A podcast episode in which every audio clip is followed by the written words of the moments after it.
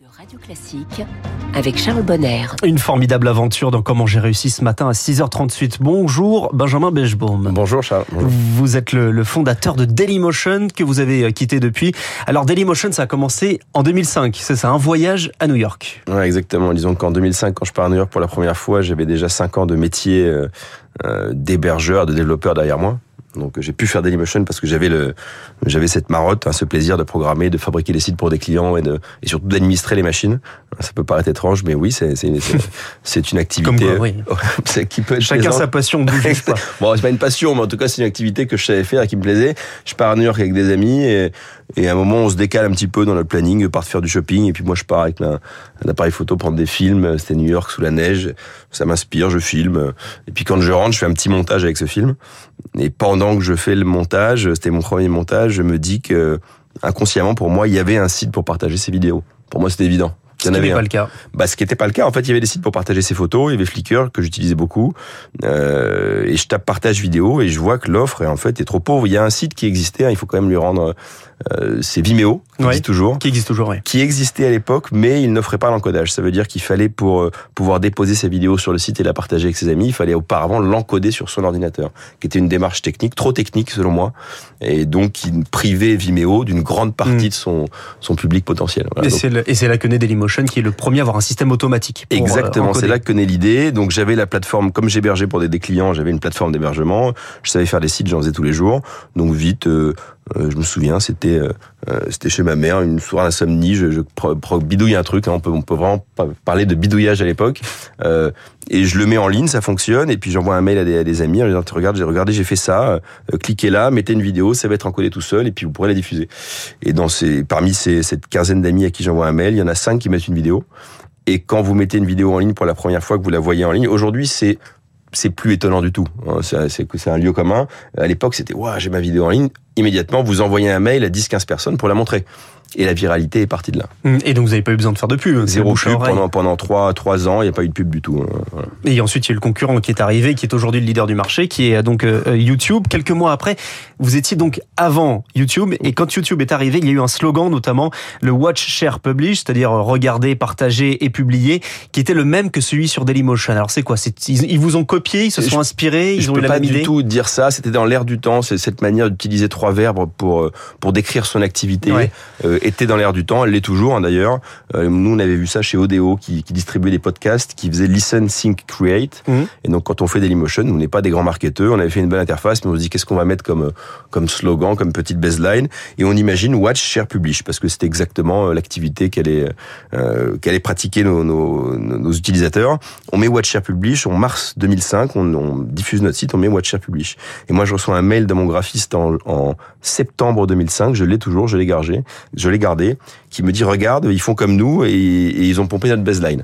Et je vois YouTube, watch, share, Mm. publish. Bon, est-ce qu'ils nous ont copié J'irai pas jusque là. Je pense que c'était dans l'air du temps. De la même manière, quand on pense avoir une bonne idée, en fait, c'est les mêmes causes produisant les mêmes effets. C'est pas nous qui avons une bonne idée tout seul. Mm. C'est l'air du temps qui est là. Et il est évident qu'à un moment, vu l'augmentation du débit des connexions Internet, le fait que le prix de l'hébergement diminuait et le fait que tout le monde avait dans la poche une capacité de prendre, d'enregistrer des vidéos, bah, il y a un moment, le partage vidéo, ça devient évident. Et, ensuite, euh, oui, YouTube est passé devant ensuite. YouTube est passé devant à Parce qu'il y a une culture des vidéastes aux États-Unis, euh, qui Pour- avait un, un marché plus, plus important plusieurs raisons qu'on peut disséquer si vous voulez. Euh, euh, ils ont été plus efficaces que nous sur le produit. Ouais. Euh, nous, on a voulu très rapidement, notamment sous la pression du juridique, hein, parce qu'au début, euh, euh, on savait pas si on était les petits pirates ou les petits génies. Quoi. On avait vraiment cette double casquette. Euh, est-ce que c'est les pirates qu'il faut éliminer ou est-ce que c'est les petits génies qu'il faut aider? Euh, Est-ce que c'est la pépite française ou est-ce que c'est les nouveaux pirates? Et donc, pour que pour essayer d'avoir une meilleure image, on a tout de suite établi des relations avec les ayants droit. On a vendu la publicité. On a essayé enfin, de devenir un peu sérieux. C'est-à-dire que c'est un travail d'agence là que vous faites. Exactement, c'est un travail d'agence et notamment on a voulu, euh, et ça je pense que c'était une bonne idée, euh, établir une relation avec les meilleurs utilisateurs, enfin les meilleurs utilisateurs, avec les utilisateurs qui se décarcassaient pour faire des bonnes vidéos. Mm. Les Alors, producteurs de contenu. Les producteurs de contenu, euh, à l'époque on, on parlait de producteurs de contenu que pour des milieux professionnels et c'est nous qui avons amené cette idée que non, il y a des producteurs de contenu qui peuvent dans leur chambre faire des choses fantastiques. Bien sûr, on parle aujourd'hui de youtubeurs, mais les, les vidéastes, les premiers, je pense notamment à Cyprien, commencent sur Dailymotion. Aujourd'hui, c'est la deuxième chaîne française sur YouTube. Donc Tout à fait, vous l'avez dit, c'est- complètement vrai. Cyprien, il est venu chez Dailymotion et en fait, on a, j'ai demandé, à, un ami qui est architecte d'ailleurs, Marc, qui est venu au bureau et je lui ai dit, écoute, est-ce que tu peux aller me sélectionner dans, toutes ces vidéos lesquelles ont, du mérite et établir une relation avec leurs auteurs. Et donc c'était là que ça ça a été le début de notre activité d'agence. Et nous, on l'a fait à partir de 2006. YouTube a commencé à le faire début 2009. Et Dailymotion, c'est aussi le symbole de la réussite sur Internet, une réussite européenne. Ensuite, il y a la vente euh, à Orange en 2012. Vous n'êtes plus aux manettes quand euh, Arnaud Montebourg, le ministre de l'économie en 2013, refuse que Yahoo entreprise américaine rachète euh, Dailymotion. On a l'impression que c'est un petit peu le début de, la chute pour Dailymotion par rapport à YouTube. Donc, ça veut dire que un site internet français est condamné soit à être racheté par les Américains, soit à vivre dans, dans leur ombre. On peut pas dire ça. Il y a beaucoup de pépites françaises euh, qui, qui, qui cartonnent hein, dans la tech euh, et dans le web. Maintenant, c'est vrai qu'en termes de, euh, quand il s'agit d'entrer en concurrence avec des gros, euh, l'argent de, des, des est important et les Américains mettent la main dans la poche beaucoup plus facilement que les Français. les Français ont peur plus vite. Euh, je dirais pas que nos VC ont eu peur, mais bon, hmm. Nous, on sentait qu'on avait un bon produit. Les VC voyaient plus le côté, ils vont, ils vont aller au tapis à cause du juridique. Et donc, euh, euh, oui, il a fallu vendre tout de suite, il a fallu mettre de la publicité plus vite. YouTube, on les a laissés plus longtemps, leurs investisseurs qui étaient Google en l'occurrence, hein, les ont laissés plus longtemps libres de faire un bon produit hmm. avant de avant d'abîmer quelque part le produit. Effectivement, quand on rentre dans le giron Google, c'est tout de suite euh, plus facile. Ça aide, ça aide, ça aide. Un dernier mot, il nous reste quelques secondes pour parler de vous, de ce que vous faites euh, aujourd'hui. Vous êtes devenu euh, professeur, c'est-à-dire que c'est la fin de la vie d'entrepreneur?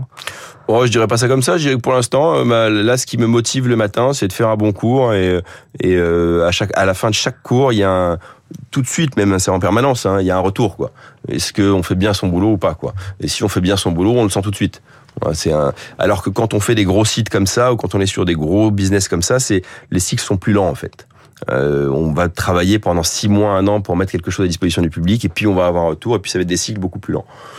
moi, ce que la professeur, ça me, ça me plaît en tout cas. Eh ben tant mieux. Alors merci Benjamin Bechbaum. Vous. vous. êtes le fondateur Dailymotion. Vous étiez l'invité ce matin de Comment j'ai réussi. Il est 6h45. Très belle journée à vous et votre interview est à retrouver en podcast sur radioclassique.fr.